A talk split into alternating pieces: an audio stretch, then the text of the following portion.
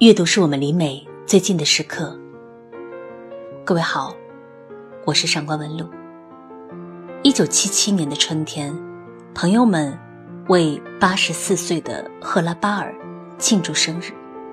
他说：“我都想死了，还庆祝什么生日？”他生病住进医院，快出院的时候说：“我已经做了我该做的一切，那么我。”还待在这里干嘛呢？如今，一切都无所谓了。两天之后，他从医院五楼跳下，自杀了。他因为活得充实而主动了结了自己的生命。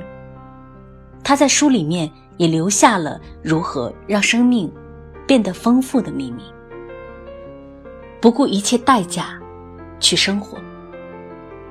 赫拉巴尔这位捷克国宝级的作家，真实的人生，却远没有听起来那样的光鲜。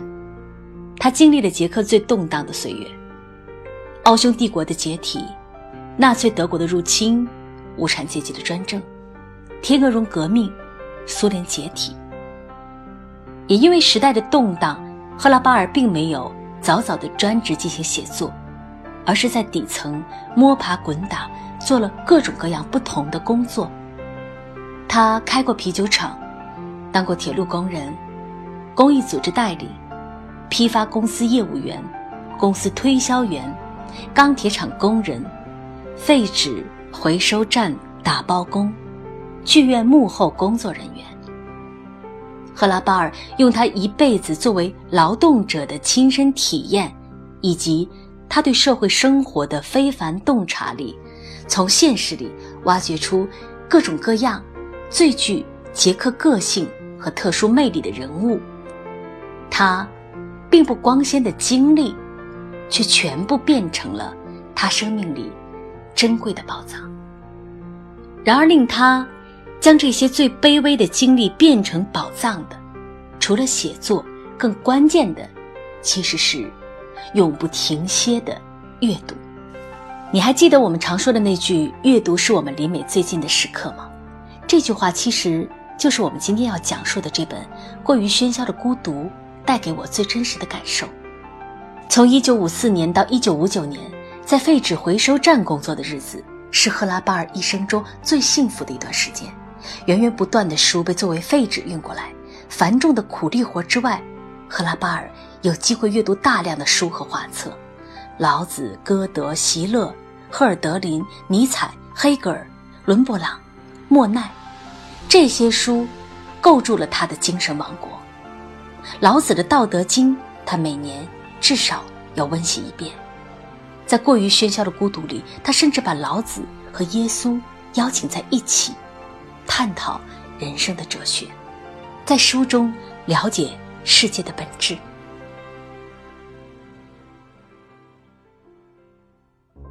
过于喧嚣的孤独是赫拉巴尔最重要的作品，酝酿二十年，三亿起稿。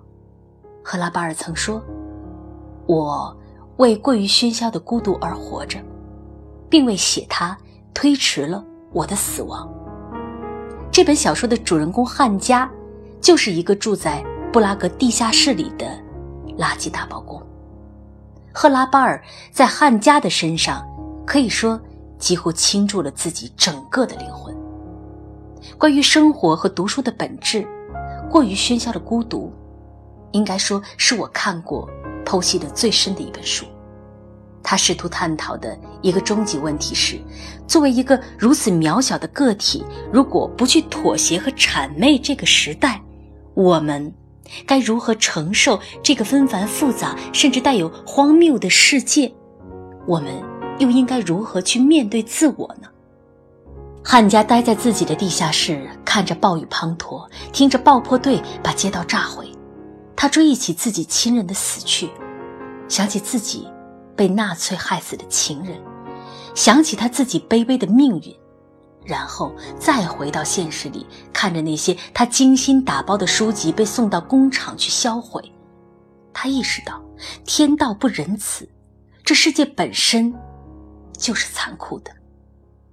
世界运转的本质是斗争和残酷，无论人们喜不喜欢，事实就是如此。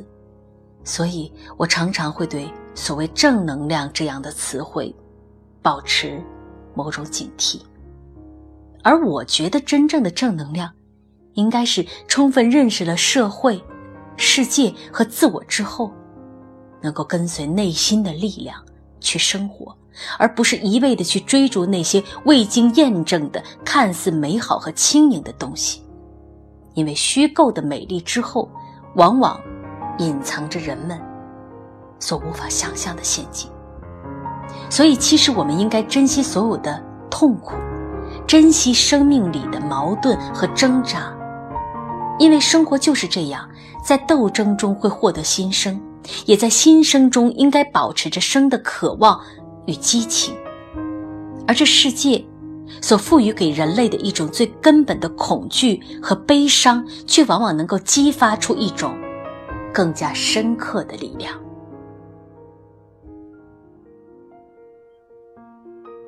命运未饶过我，我也没饶了命运。